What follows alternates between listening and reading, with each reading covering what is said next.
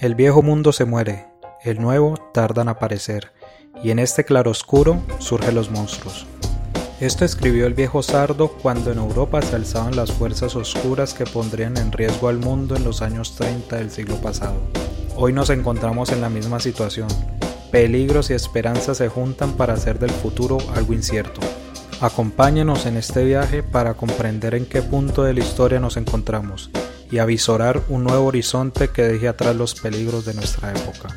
Esto es El Mundo en Claroscuro.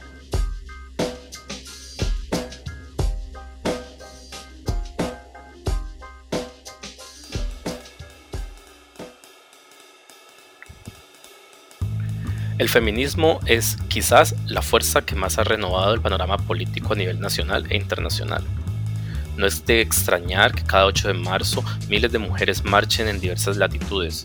España, Argentina y México son tres de los mayores exponentes de la marea que vino para cambiar el mundo.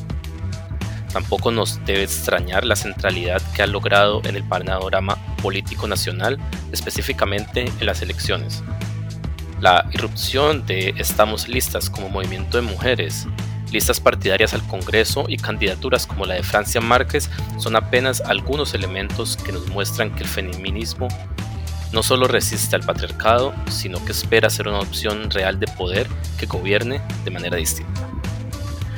En la conducción, Juan Camilo Castillo, en la producción Sergio Hernández, este es El Mundo en Claroscuro y hoy hablamos sobre las corrientes del feminismo en el panorama electoral.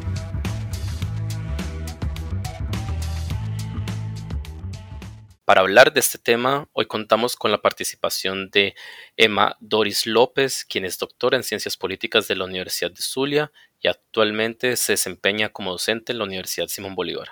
Bienvenida Emma, un gusto tenerte con nosotros. Gracias a ti, es mesa de trabajo y de verdad es un placer estar en este espacio que es bien reconocido y además lo sigo y, cada día no solamente es un proceso de aprendizaje, sino de, también de construcción de información que uno tiene. Muchas gracias por la invitación.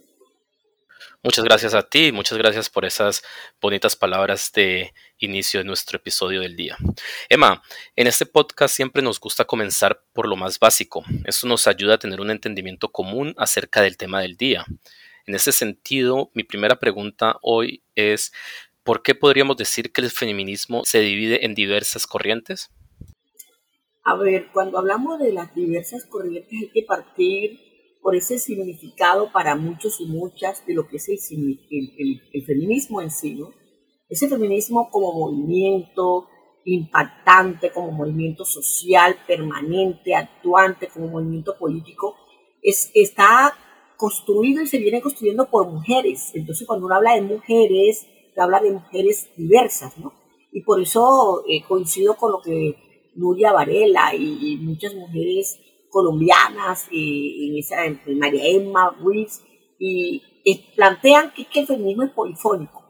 Y en esa polifonía de, de, y diversidad, entonces encontramos, de acuerdo a la historia de cómo ha caminado el feminismo y las mujeres, encontramos esa diversidad de corrientes, ¿no? Porque hoy ya también hemos identificado, algunos autores hablan de olas. La primera ola, que no podemos decir que, que, fue también influyente eh, para, para Latinoamérica, en el marco de todo lo que sucedió en la Revolución Francesa, cuando realmente se habla entonces de ese feminismo ilustrado, ¿sí? Que dio luz, que alumbró de una u otra manera para que allí aparecieran algunas corrientes de oposición que para algunas eh, también cercenó muchos derechos de las mujeres y fue también parte de la derrota del feminismo. Olimpia de Gauss, con esa declaración de los derechos humanos de las mujeres y la ciudadanía, ¿no? Mary Wollström, que también habla de la vindicación de los derechos. Ese feminismo ilustrado camina con la Revolución Francesa y eh, que pregonaba igualdad para los hombres, pero realmente a las, a las mujeres las dejó eh, sin derechos. Eh, igual de igual manera camina otro tipo, otra corriente de feminismo en esa primera ola en Inglaterra con Simone de Beauvoir y para el caso de Estados Unidos también con el tema de las sufragistas. Las inglesas en los años 60 también tuvieron un papel fundamental. Las sufragistas caminaron como una, una corriente fuerte del feminismo de las sufragistas. ese feminismo norteamericano que luchaba también por el voto, ¿sí? Eh, que asoma el capitalismo eh, como tendencia demócrata, un capitalismo también burgués, y ahí empieza también otro grupo y otra corriente de, feminismo, ¿no? Le llama el feminismo norteamericano. Eh, se topa ahí ya, salimos de la primera ola, sin olvidar que eso tiene una influencia en la segunda ola y se encuentra con el otro feminismo, que es el feminismo negro. estamos hablando de corrientes que vienen de Europa, que se van acercando a Latinoamérica. John Stewart, ¿sí? en la sujeción de la mujer, que nos deja muchas claridades, muchos elementos, muchas posturas, y se topa ahí en esa segunda ola con otro feminismo, que es el feminismo de las obreras. ¿no? Aparece toda esa lucha por, por, por, por el movimiento obrero, la unión obrera, el marxismo, el feminismo marxista, que le llaman algunos autores, y empieza eh, a entender por qué en la lucha de la Unión Obrera, como muchas, eh, Flora Cristán nos habla de, de, esa Unión Obrera y el feminismo que empieza a hacer cuestionamientos, cuestionamientos serios sobre cómo se concentra el poder eh, y la dependencia directa, el autoritarismo en los hombres, y hay un desprecio sobre las mujeres. Encontramos otra corriente, el feminismo marxismo, el de Clara, activista comunista, se tropieza con la tercera hora y hablamos del, feminismo radical cibernético, el feminismo radical donde empieza a aparecer ya una corriente fuerte que habla del patriarcado, ¿no? Y la política sexual de Cathy Miller, cuando es el papel, el cuerpo de las mujeres. Y mirando eso, hay otra corriente en la cual también se alimentan algunos sectores de, Latinoamérica y es el, el corriente de la diferencia, ¿no? y empieza en el año 75 a llegar muy de cerca el tema del año internacional de la mujer. Toda esa influencia del año 70, en el año 75 se, se, se muestra cuando las mujeres nos empezamos a reunir, a discutir y empezamos a hacer convenciones, mesas. Y por allá, aquello, eh, eh, por aquellos tiempos también está Clara Campoamor en España, eh, también haciendo un ejercicio interesante eh, con el sufragismo y los otros derechos y el derecho al aborto en los años 80, las feministas del siglo XXI empiezan a asumir entonces eh, unas categorías fuertes sobre el sexismo, el concepto de género, machismo, y está ese feminismo de la diferencia haciendo efectos ahí. Eh, el lenguaje de techos de cristal, le aparece la reclamación del mito de la belleza, y entonces, digamos, ese, ese, ese feminismo radical liberal, que es, que es el que más tiene influencia en, en Latinoamérica y por decirlo así en Colombia, está combinado con el, el, feminismo abolicionista en unos sectores de Europa, pero en el, para latinoamericano el feminismo también separatista. Y con fuerza, como lo dicen las bolivianas, ese feminismo antipatriarcal, anticolonial, insurgente. Conversaba en estos días con Dubis Cantillo, una amiga eh, acá en Colombia y en la costa, con la que se vienen haciendo unos ejercicios para que efectivamente ese comunismo insurgente, antirracista, tenga mucha fuerza y se encuentre realmente con, con otros, como, otros feminismos como el feminismo cultural, ¿no? Y creo que ahí eh, también nos tropezamos eh, con el ciberfeminismo, que no, lo, no podemos negarlo, que tiene influencias en, en Latinoamérica y en Colombia, el ecofeminismo, que trabaja estas tres categorías del feminismo ecológico, el de la espiritualidad, eh, el del centro, ¿cierto? Del tema del, del etnocentrismo como, como parte fundamental que toma primacía en este análisis. Entonces podemos ver, mira toda la clase de feminismos que vienen haciendo una combinación en Europa, en Estados Unidos y que llega a Latinoamérica y tienen mucha influencia en Colombia. Ahí estamos hablando de las diferentes corrientes, por eso hablamos de la polifonía en un momento determinado. Nos queda eh, realmente claro cómo no hay solamente una, una variante de feminismo, sino que es todo un debate vivo en, este momento actual. Eh, teniendo en cuenta lo que nos acabas de, explicar, quisiera preguntar por la actual coyuntura electoral en Colombia.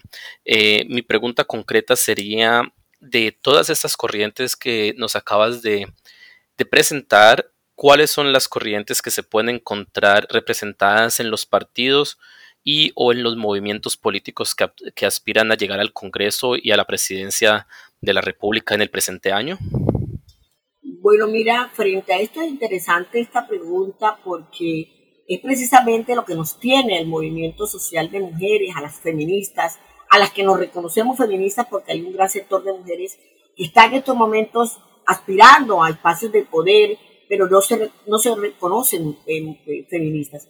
Y en ese sentido creemos, eh, es un concepto de algunas corrientes que estamos dentro del movimiento feminista que eh, en, el movimiento, en los movimientos políticos que aspiran al Congreso están más representadas por, el por feminismos en algunos sectores separatistas, ¿no? Ahí está el feminismo antipatriarcal, anticolonial, ese feminismo insurgente, eh, que el contrahegemónico, que hoy tiene precisamente reconocido el papel que, que, está jugando en estos momentos históricos políticos en donde venimos en una lucha de reconocimiento, pero encontramos siempre las barreras políticas, institucionales, históricas, cierto, que vienen haciendo un ejercicio eh, de negación de nuestra participación. Y también encontramos en estos movimientos políticos que aspiran a llegar al Congreso y a la presidencia un fuerte, eh, una fuerte corriente eh, muy reconocida por el feminismo comunitario. Ese comunismo representado por mujeres urbano marginal, ¿no?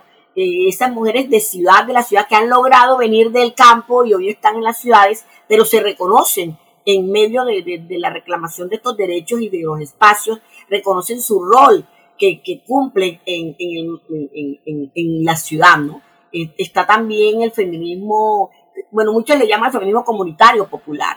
Eh, ese feminismo popular se ha ido enquistando en sectores populares, en la reivindicación de sus derechos fundamentales, a la vivienda, a la tierra, en sus derechos a los servicios públicos, a toda esa reclamación de lo que hoy cuando ellas llegan como migrantes a una ciudad encuentran que no hay efectivamente unas condiciones, no hay una ciudad para las mujeres, no hay una ciudad que está construida precisamente en el marco de un enfoque de género, no hay una ciudad que, que responde a las necesidades y demandas de nosotras eh, eh, eh, y en ese sentido esas mujeres empiezan a hacer esas vindicaciones frente a estas, esta, a estas demandas concretas y ese feminismo es el que está representado por muchas candidatas populares que hoy están representadas ahí. Ese feminismo que, también algunas le llaman el liberal revolucionario, eh, que están reclamando derechos eh, eh, fundamentales a espacios de poder, ¿cierto? Y a espacios, le llaman feminismo revolucionario, pero también nosotros sabemos que en el medio de ese, feminismo liberal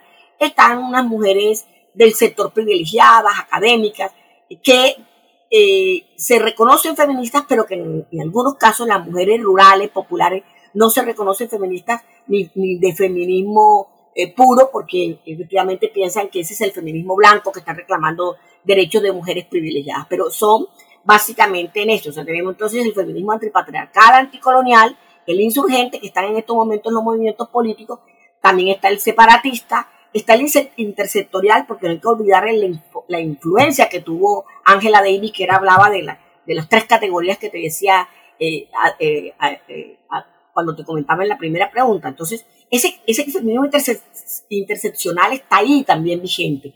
Hay mujeres de ella y mujeres que están claras en que ese el feminismo liberal que está representado en algunos con nombres propios en, en los movimientos políticos de hecho, nos, nos has presentado una, eh, un gran abanico de, feminismos que están activos hoy en la política electoral colombiana y eh, creo que no solamente yo, sino eh, los oyentes se preguntarán, ¿y en qué partidos o en qué movimientos se pueden apreciar estos diferentes feminismos en, en, un primer momento? ¿Nos podrías explicar de forma breve tú cómo lo ves para seguir con la siguiente pregunta?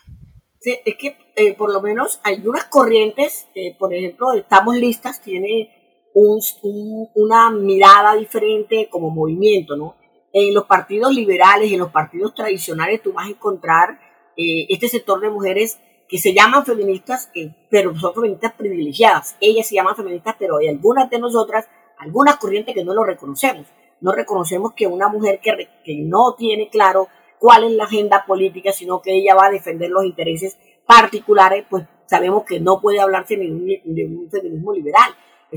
no son feministas, no están dentro de un movimiento, están dentro de una corriente que defiende los intereses propios del Estado para, para mantener el status quo y ellas poder también ahí hacer parte de, de, ese status quo a través de, la, de, los sectores o partidos políticos tradicionales que están en estos momentos eh, eh, marcados ahí. Fíjate, la, la, hoy todo el tema del movimiento de la población negra que está asumiendo realmente las campesinas, las indígenas, ahí están esos movimientos y están las líneas fuertes de los feministas antirracial, anti, anti ah, digamos, eh, eh, digamos que son mujeres que están reclamando un, nuevo orden social con igualdad, con equidad, donde no haya la, la, la, digamos, el, el, ataque directo a lo que significa ser mujer, pero también a lo que significa ser hombre, porque hoy estos, estos tipos de partidos están afectando con sus decisiones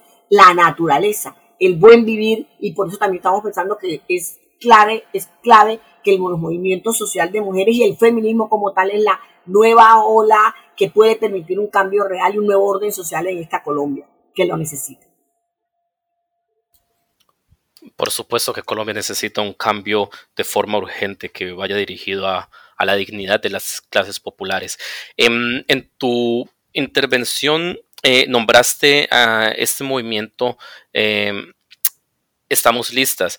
Em, quisiera preguntarte, eh, bueno, serían dos preguntas. La, primera es, eh, ¿cómo describirías particularmente este movimiento? Eh, estamos listas en torno a su apuesta feminista. Y segundo, si es posible que nos presentaras algunas de las, de las propuestas programáticas más importantes de este movimiento. Bueno, eh, Estamos Listas es un movimiento que surge en Medellín, ¿cierto?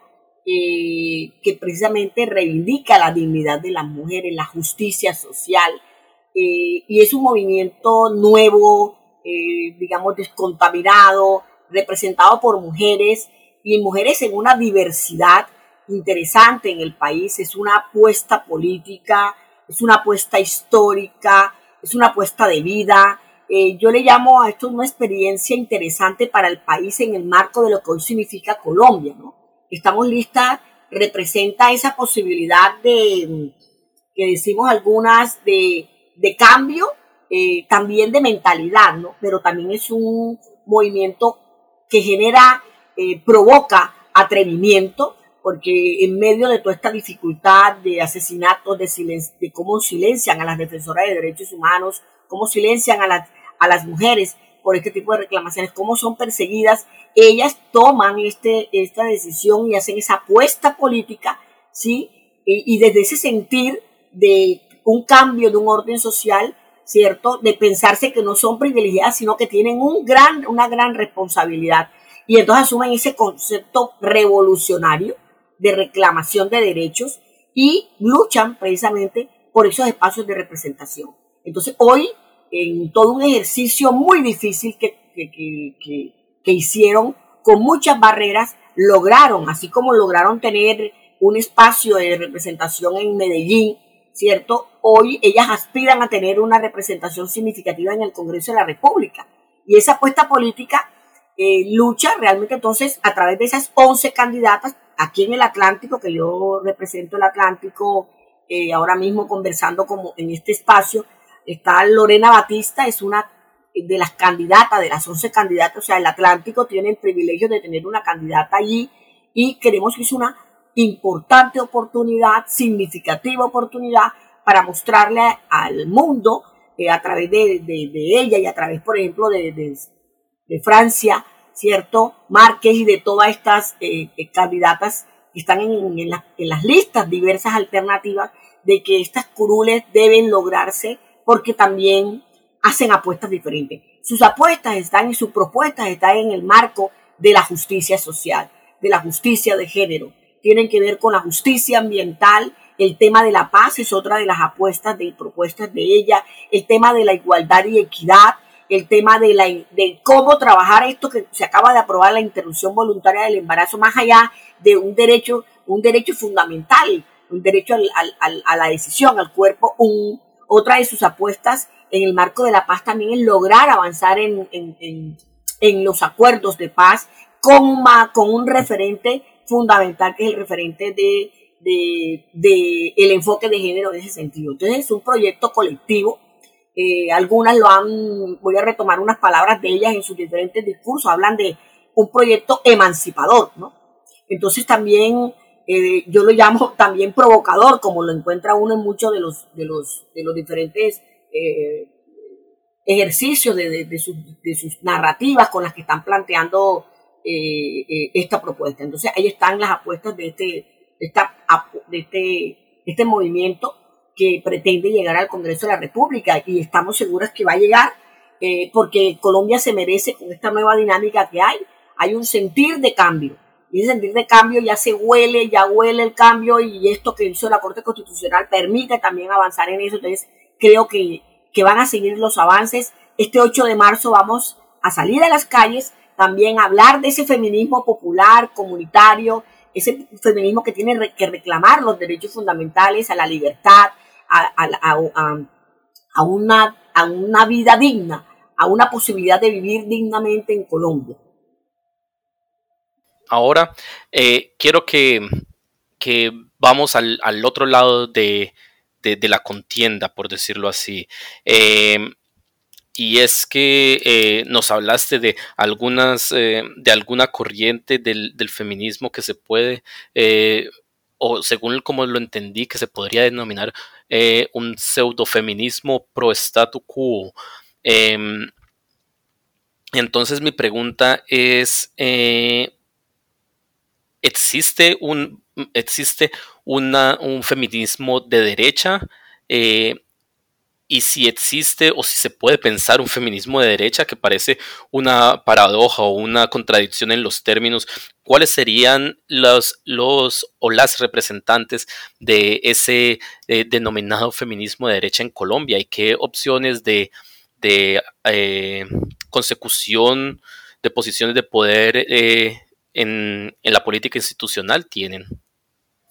Mira, eh, en el marco de la, de la exclusión que han vivido las mujeres eh, día a día en esta historia, eh, donde muchas mujeres pues, han perdido la vida y otras seguimos con miedo trabajando por toda la situación de, de, guerra que vive nuestro país. en medio de esa exclusión sabemos que eh, los escenarios políticos eh, han sido eh, también suplantados, ¿cierto?, por, por hombres y por mujeres que en cuerpo ajeno, que le llama uno también en esto, porque en ese sentido yo hablo de la, coincido mucho con Emma Wills, María Emma Wills, y coincido con Angélica Bernal, con otras autoras, con Rita Segato, cuando hablan también de, las mujeres en cuerpos ajenos, ¿no? Cuando hemos visto que en la política eh, los cargos de decisión política han sido reemplazados por mujeres eh, que tienen una relación directa con el, el político tradicional con el, y están representando a la derecha. Entonces, eh, utiliza nuestra narrativa, utiliza nuestra, nuestros postulados, utiliza nuestras luchas para ganar escenario y entonces esas son las mujeres de la derecha, ¿no? Y ha estado representado por, por, por intenciones de, de, llegar a la presidencia de la República, con Noemí Sanín, ¿cierto? Con Marta Lucía, eh, mujeres de derecha que se apropian de nuestro discurso, pero no defienden, no defienden nuestras agendas, nuestras agendas políticas de lucha, no las defienden. Y de hecho, están en contra de ellas, porque cuando llega ya tenemos la experiencia de muchas de estas mujeres eh, de la derecha eh, que están ahí en esas agendas y cuando llega la discusión seria de, de, poder hablar entonces del extractivismo, de poder hablar de vivienda realmente para los pobres, de, de hablar de las, de, de, las tierras, de las víctimas, sentimos que entonces eh, no no defienden estas agendas. Y entonces, entonces hablamos entonces de esa diferencia entre presencia, representación, que dice mucho eh, Angélica Bernal en algunos últimos artículos que hizo interesante, donde hablaba de eso, y, había un cuestionamiento sobre qué es lo que hoy nos están, nos están haciendo en, en nuestras luchas de la, de la reclamación del, de la paridad. Entonces, reclamamos la lucha de paridad, pero no hay una representación nuestra, ¿no? sino una presencia de un número de mujeres que pareciera que es el número lo que interesa y no lo, quien nos representa. Por eso este, este 13 de marzo y en estas elecciones estamos invitando a que las mujeres veamos las hojas de vida de estas mujeres de la derecha, porque es inaudito pensar en que estemos eligiendo a mujeres que son esposas de y que están vinculados, vinculadas a, a, nombres eh, que han venido eh, eh, actuando en contra del bien de Colombia, ¿no? Es imposible pensar en eso. Y ese feminismo que ellas le llaman, porque se llaman feministas porque, porque reclaman los derechos, son los feminismos también que uno le llama el feminismo institucional, que ha favorecido de una otra manera a, ese partido eh, eh, de derecha y que no, bajo, ningún, bajo ninguna circunstancia, esas, ese feminismo de derecha va a defender los intereses de, de, nuestros, ¿no? los intereses populares de, un, de una sociedad incluyente, eh, igualitaria, este, sin fracking, con derechos humanos eh, no vulnerados, con políticas públicas de, renta básica para las mujeres, de políticas públicas de equidad realmente favorables en salud, educación, en acceso a. Ella está defendiendo su, su interés de clase, ¿cierto? Su interés porque su cuerpo de mujer le dice que tiene que defender su interés de clase. No significa eso que porque tenga cuerpo de mujer va a defender nuestros intereses eh, realmente de, una sociedad eh, sumisa, controlada, ¿sí? Eh, donde el extractivismo no solamente se da por, por parte de, de, los recursos naturales, sino de nosotras mismas, de nuestro cuerpo en un momento determinado. Entonces yo creo que aquí es importante insistir en que esta lucha eh, eh, debe ser de reformas realmente legales, reformas políticas, reformas que incidan sobre unas actuaciones concretas en políticas eh, que favorezcan el bienestar, un bienestar con dignidad, una convivencia con dignidad y una paz de verdad duradera. No, no, no, y en el marco de, eliminar esa desigualdad y discriminación. En, tu intervención eh, planteaste una eh, una dicotomía que a mí me parece fundamental, no solamente para entender eh, este, este situación que nos estabas planteando sobre ese eh, feminismo de derecha, ese pseudo-feminismo y su función de caballo de Troya.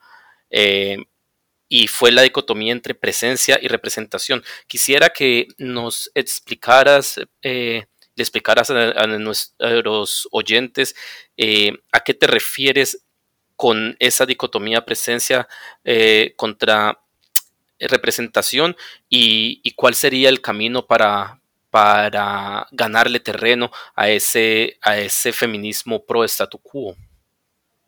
Eh, en el marco de ese feminismo pro statu quo, eh, la derecha intenta parecerse mucho a, los movimientos sociales, el movimiento obrero, el movimiento campesino, y se busca eh, cualquier tipo de estrategia para burlar eh, realmente eh, todas las acciones que busquen favorecer la búsqueda de, de la igualdad, es cierto, y de una sociedad en un nuevo orden social. Entonces, por ejemplo, yo pongo el ejemplo, no es lo mismo tener, de haber tenido de candidata en una época a Noemí Sanín, que representaba la derecha pura, ¿cierto? Una mujer con ideas que si tú la escuchabas hablar, eh, pareciera cualquiera persona desapercibida que estaba reclamando nuestros derechos, pero Noemí Sarín a quien representa, ¿no? Eh, Ingrid Betancourt a quien representa, Marta Lucía Ramírez a quien representa, ¿sí? Hoy, eh, este, la Cabal a quien representa. ahora diferenciemos el papel que juega Piedad Córdoba, que jugó Claudia López, que jugó eh, Clara López Obregón. Y, entonces, ¿qué es donde nosotros tenemos que diferenciar? Yo tengo que revisar quién es. O sea, si esa persona que está en esa, intentando representarme, cumple realmente con los criterios, con el perfil, su historia, cuál es. Porque es que hay que revisar la historia de las personas cuál es su historia de lucha realmente por los derechos fundamentales, por un derecho a una vivienda, por los derechos de la tierra, por los, derechos eh, eh, a, un ambiente sano, a una salud. Entonces, nosotras tenemos que pensarnos primero en ese está en segundo. Cuando hablamos de participación, hoy la modalidad, ¿cuál es? O sea, se crea la norma de, de que hoy hay un 30%, estamos aspirando al 50%, entonces, ¿qué hacen los políticos tradicionales? La política del, Partido Político Liberal, Conservador eh, eh, y otros partidos, ¿cierto?, de derecha, los partidos de derecha como la U, el Partido Conservador, si salió una norma y dice que es importante tener en estos momentos mujeres, entonces ellos le hacen el juego y colocan los nombres de mujeres, ¿cierto?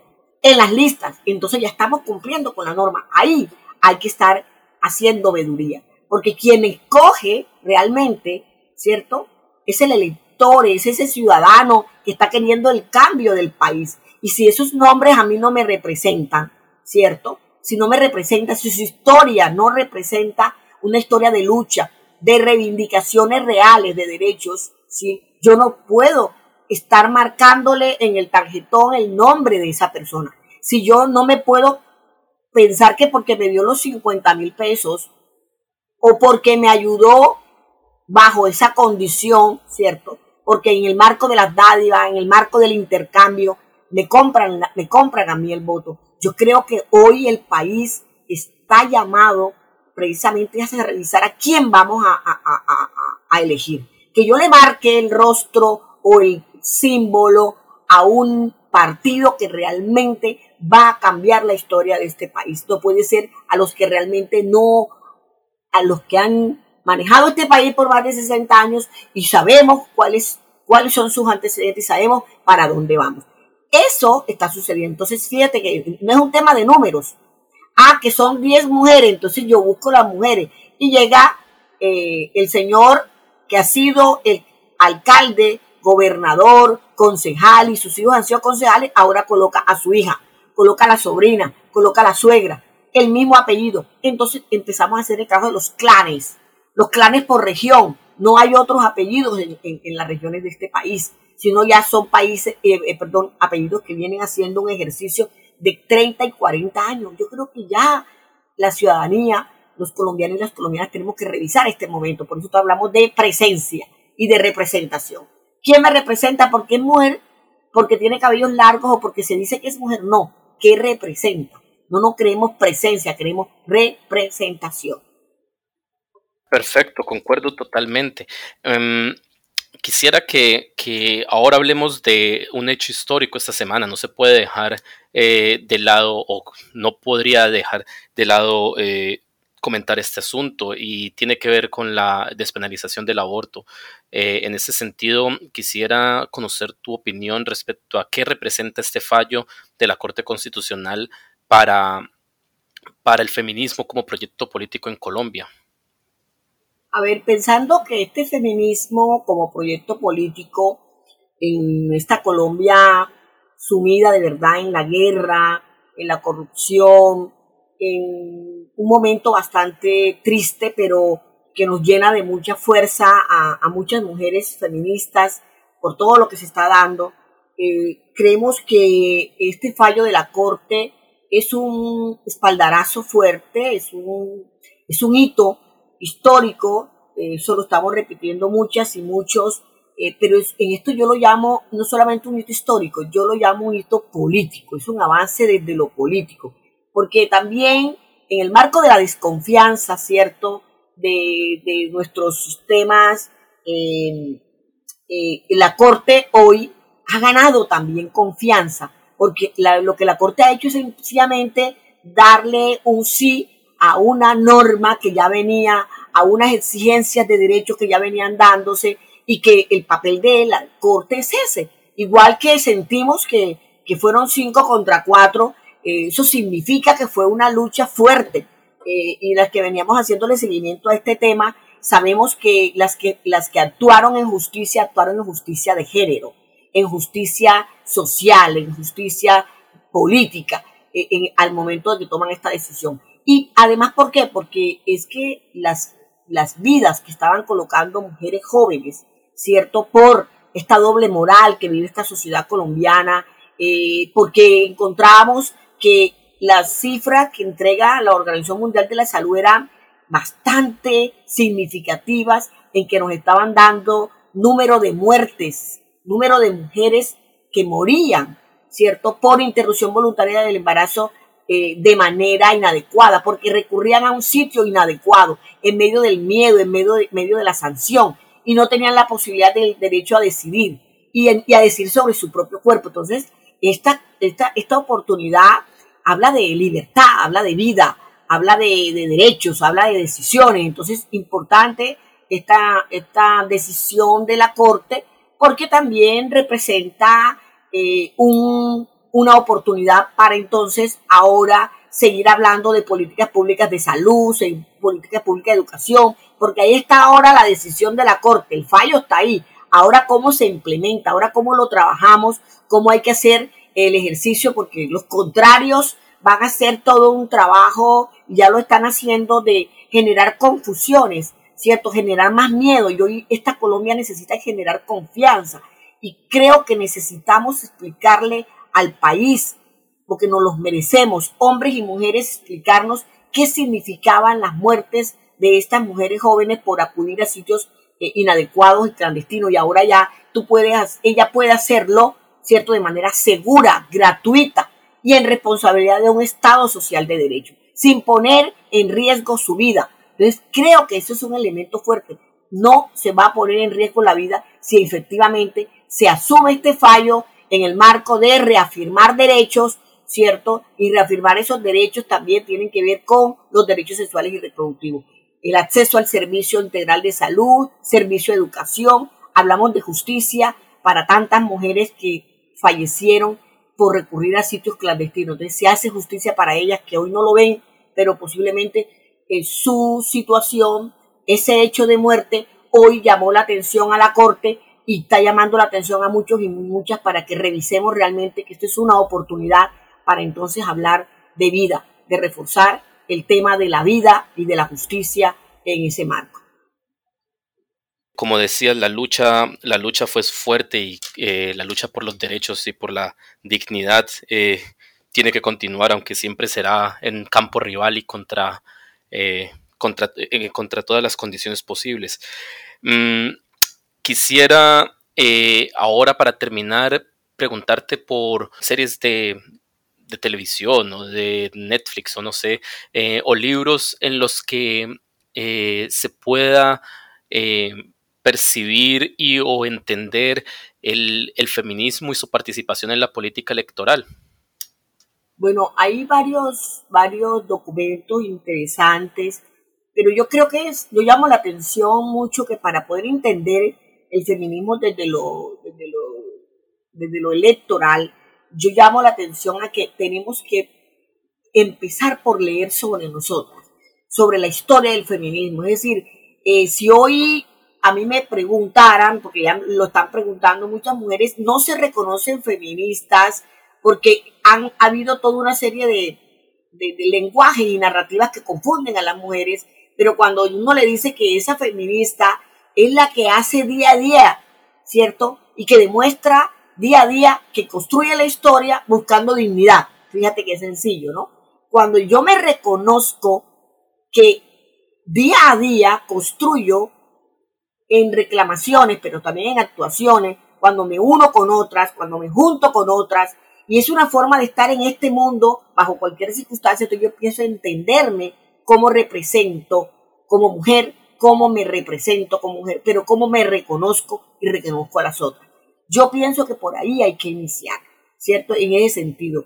Eh, eh, Nuria Varela tiene varias, varios artículos, varios documentos eh, que hablan sobre el feminismo. Habla de un feminismo para principiantes. Y de verdad que es interesante porque a las mujeres nos está ayudando y estamos haciendo eso. Cómo llegar a una educación política, ¿sí? a la educación política. Tengo muchos documentos sobre educación política que están guiando que yo me reconozca primero como sujeta de derecho, como sujeta política. Pero primero me reconozco cuando sé de dónde vengo. Si no conozco mi historia, no voy a saber para dónde voy, ¿cierto? Y en ese sentido, entonces, eh, tenemos a María Emma Wills, que tiene una serie de documentos, además de capítulos de libros, además de libros, además de, de entrevistas, ¿cierto? Rita Segato, que habla eh, de elementos importantes como para comprender la relación con las otras, el papel del patriarcado, entender qué es ese lenguaje. Los enemigos no son los hombres, ¿cierto? La lucha no es contra los hombres, estos son nuestros pares para seguir peleando. Hoy hay es un modelo ahí antirracista, un modelo eh, eh, colonial, un modelo de control, de poder, ¿cierto? Eh, ese modelo es con el que nosotros tenemos que entender que, que nos vuelve sumisa, que nos controla, ese modelo que es el que quiere imponer estos, estos mecanismos, el statu quo, ¿cierto? Y como ese modelo quiere imponer el statu quo, yo me tengo que reconocer qué papel juego yo ahí. Y entonces ahí eh, eh, esta Bernal tiene una serie de documentos también más, uno lo mete ahí a, a, a Bernal en, en, en varios buscadores y encontramos también eh, eh, mucho, mucho por, por, por, aprender frente a él. Eh, hay, de Colombia hay muchas, hay un, una, una, una página que es de la Red Nacional de Mujeres que tiene unos documentos, yo vengo de esa escuela de formación y esa escuela de formación de la Red Nacional facilita porque tiene unos documentos, tiene cartillas, Sisma Mujer tiene documentos, tiene cartillas.